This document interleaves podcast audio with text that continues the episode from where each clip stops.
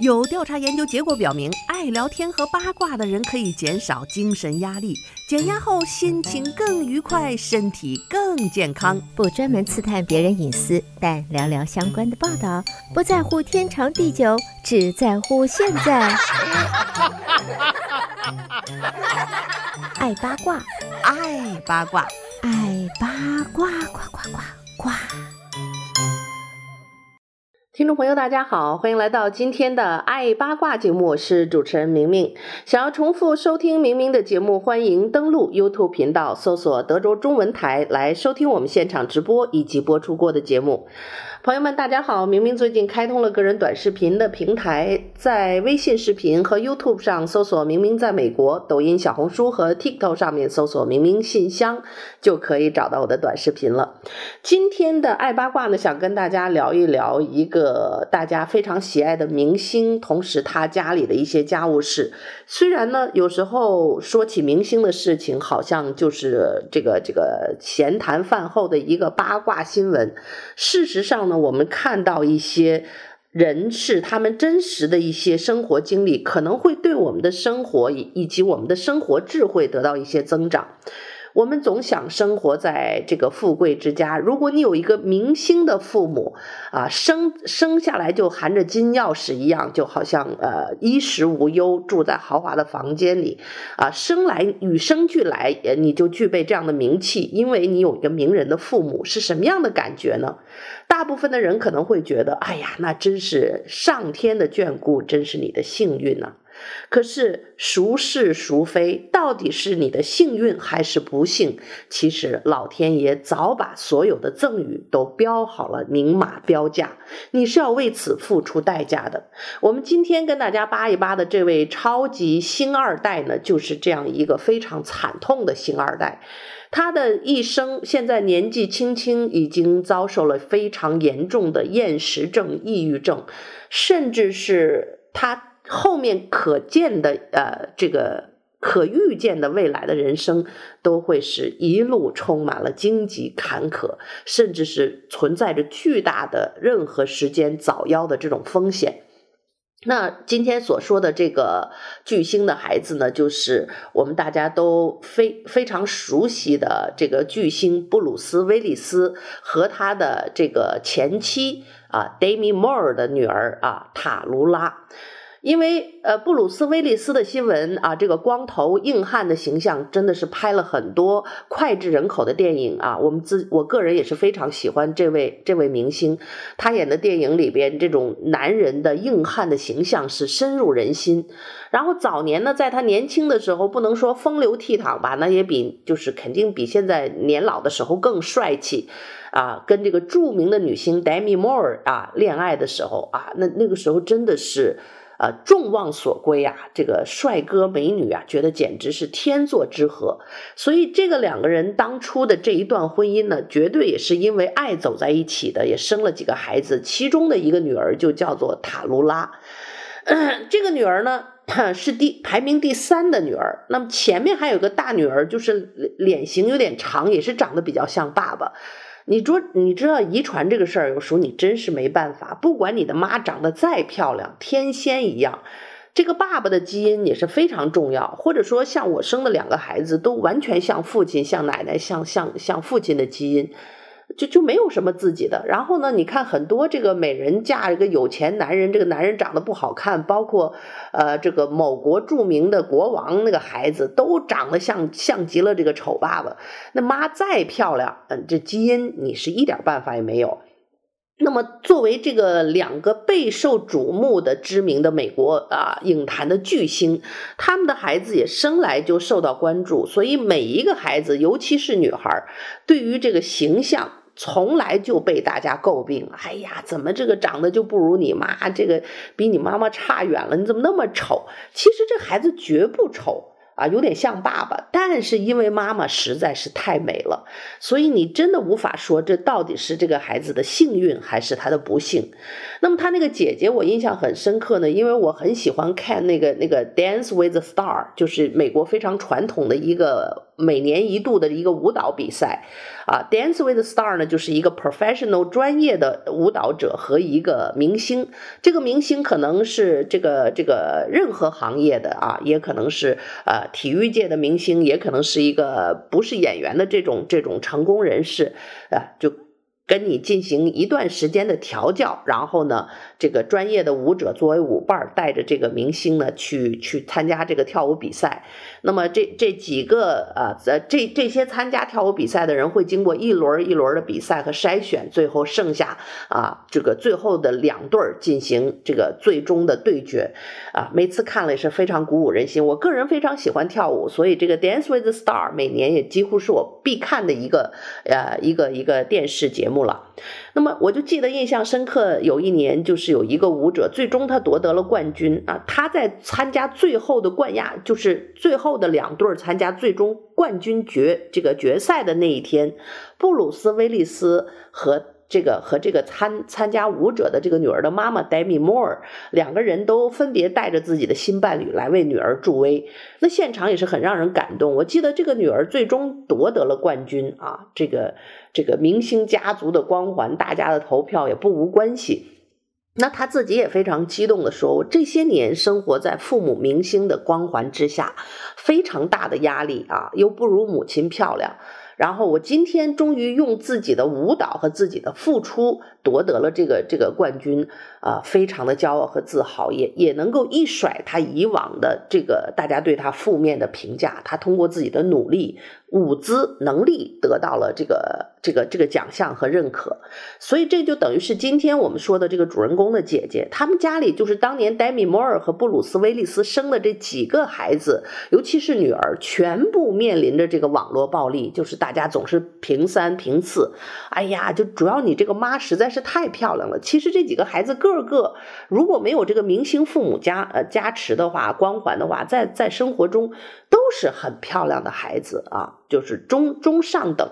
但是因为妈妈太漂亮、太出色，这一比较呢，就就让大家。呃，这个茶余饭后就拿来评论，这个评论不要紧。现在这个网络社会绝对是一把双刃剑，好的一面呢，这个你你的名声自有；坏的一面呢，这就是一种巨大的伤害。所以这个姐姐当年非常辛苦的练舞，那个那个痛苦，那个非专业的人士拿到那个成绩相当的不容易，因为她就是一噎着这口气，我要通过自己的能力证明我很优秀啊，我也不比我的父母差。所以呢，这个姐姐是做到了，可是这个妹妹呢就不太幸运，啊，这个妹妹叫做塔卢拉，她从十一岁开始就受到网友严重的身材和相貌的羞辱，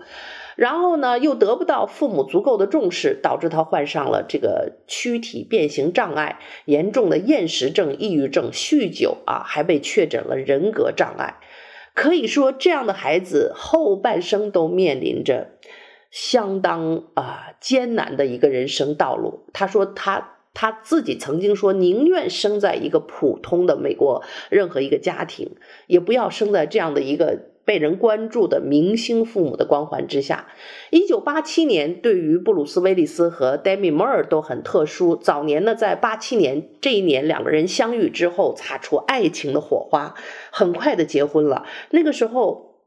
呃，布鲁斯威利斯就因为龙胆啊，这个虎胆龙威啊系列硬汉形象，成为美国一代的文化符号。而且 Demi Moore 也因为人鬼情未了，红遍了全球。两个顶流的明星啊，一度成为这个大家的佳话。而且 Demi Moore 当时也成为影影坛史上片酬最高的女演员。那么当时的两个人事业爱情双丰收啊，这个好莱坞最有名望的夫妻档，也可以说这个不。为过了，所以这个两个人这么有名，他们的孩子也就当然就变成了名人的孩子，格外受到关注。夫妻俩呢，生了三个女儿，塔卢拉是最小的那个老三，生于一九九四年。幼年的时候，他和两个姐姐生活在爱德华州的一个小牧场，因为远离大都市啊。他根本就不清楚自己父母的声望啊，知名度是这么的高。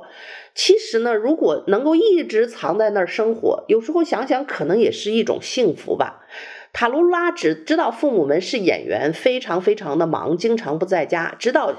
他们上了小学三年级才搬回加州生活，才明白自己是生在一个巨星之家的孩子。那么，他和姐妹们很快就学会了躺在保姆车的地板上，防止被车外的人偷拍。你想，你在洛杉矶啊，你带着孩子那保姆车，孩子们也好可怜呢，都躺在地板上，为了放。防止外面人从车窗偷拍，而且还从小就学会怎么在外面吃完饭以后从后厨房的门溜走，防止被人狗仔偷拍。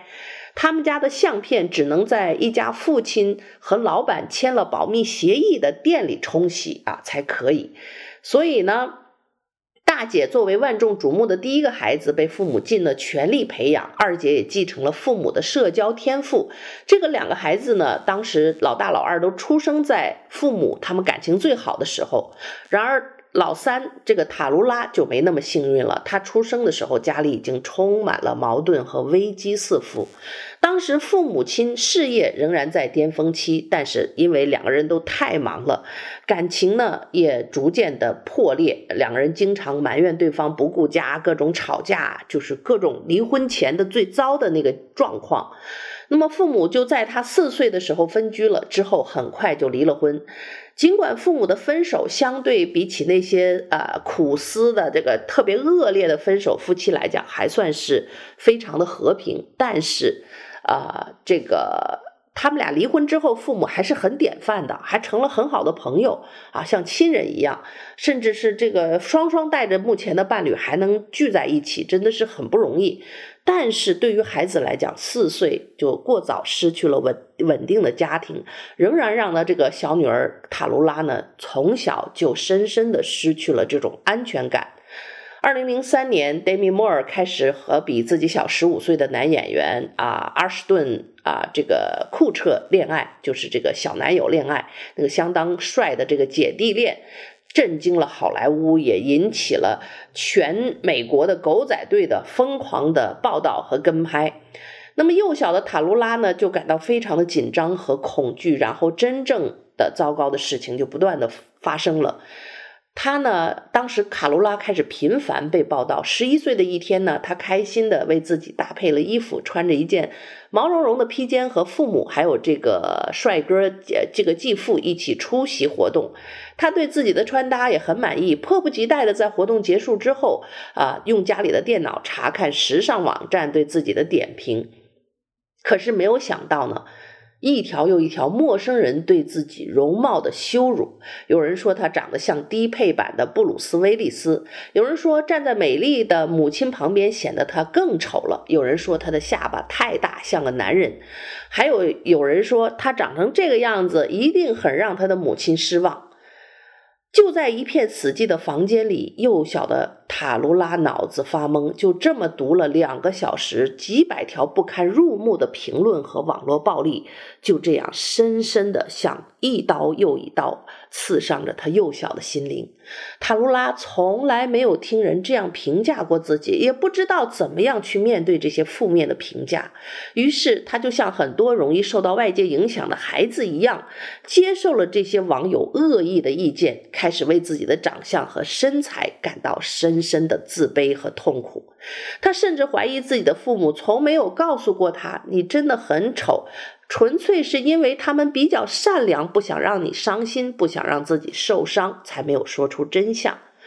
面对网络的恶评，如果父母及时的正确引导，重新建立孩子的自信，可能也不会发生什么。然而那个时候，塔卢拉的父母都忙着经营自己的新生活和事业，自顾不暇，哪有时间照管他啊？这个这个幼小这个。又大又不小的孩子呢？那个年代的人们对于心理疾病的了解也很少，错过了帮助他的一个最佳的有利的时机，就这么错过了。十一岁受到的严重的打击，他从来也没有敢和任何人说过，因为在家里，父母一直教育他不要说出你的真实感受，以免成为娱乐记者的新闻，也避免被人说成是爱抱怨、被宠坏的星二代。所以他从小就养成了什么事儿都自自己扛着的习惯，只是默默的把这个我认为我很丑的概念在脑海里一遍一遍的加深。其实这孩子长得一点儿不丑啊，蓝蓝的大眼睛，下巴尽管稍微有些长，这个所谓的丑的比较，真的就是因为妈妈实在是太美了。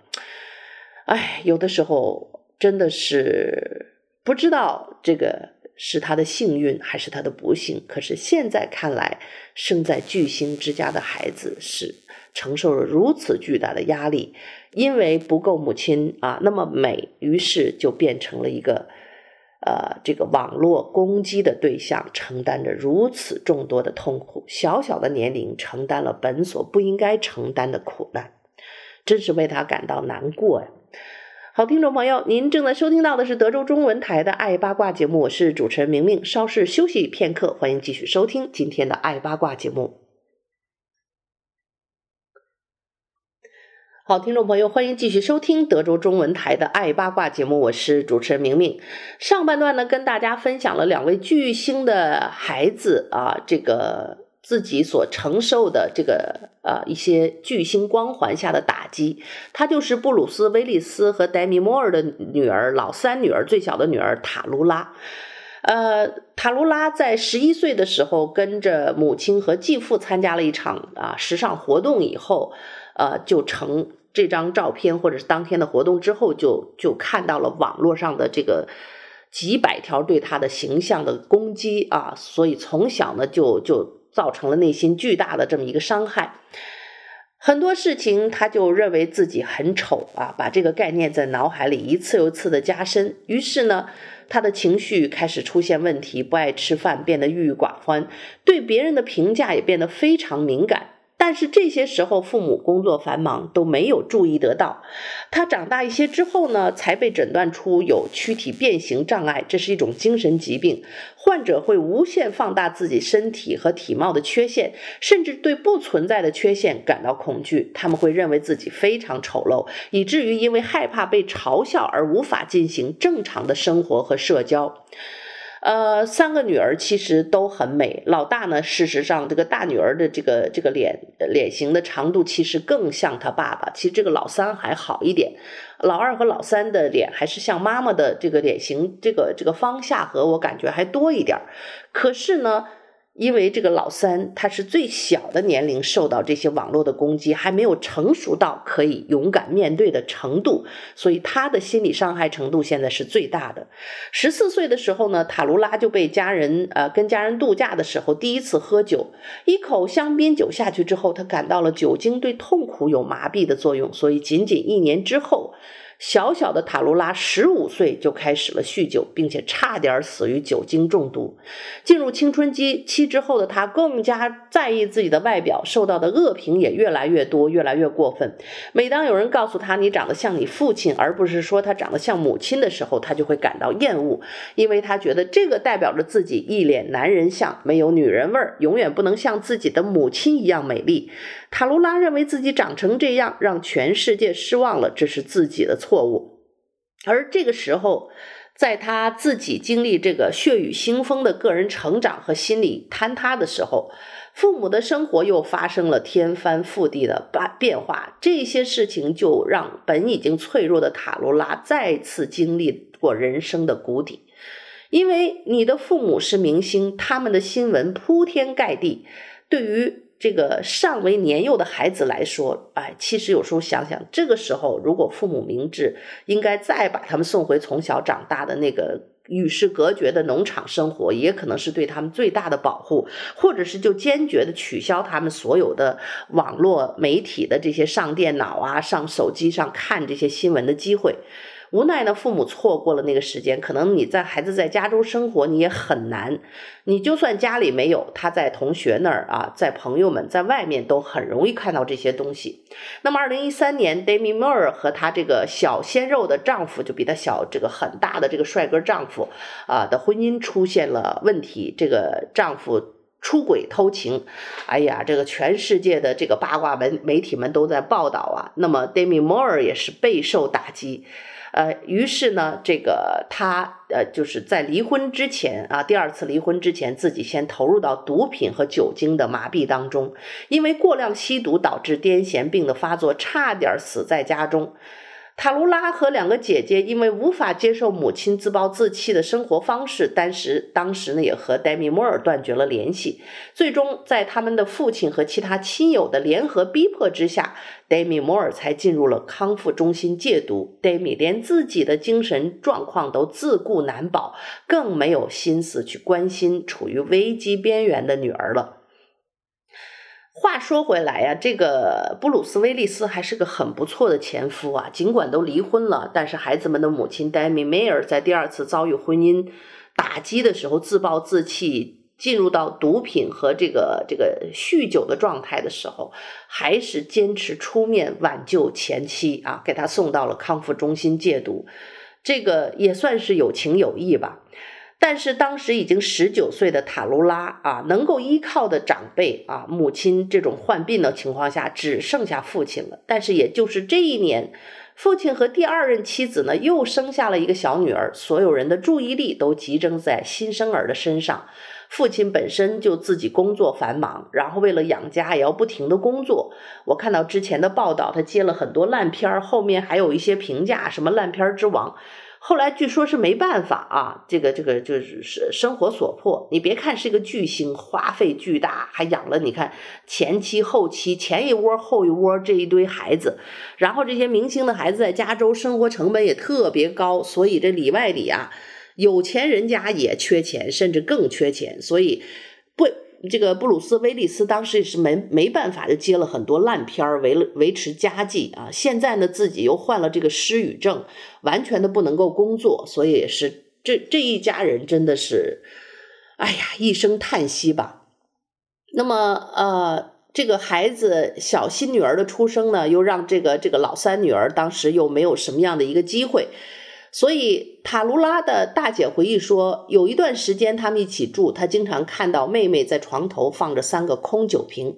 自己柜子里的精神类的这个药品总是消失，全都被塔卢拉拿走偷吃了。所以看来呢，吃这个精神类药物的这个不光是老三女儿啊，这个几乎是所有的，看来是她这个姐姐啊，也在服用这次这些药物。有一次呢，塔卢拉服用了过量的药物，导致昏迷。醒来的时候，二姐坐在她的床边大哭，因为她叫了很久都没有办法叫醒妹妹，非常的着急。最后还是在两个姐姐的鼓励之下，塔卢拉走进了治疗中心。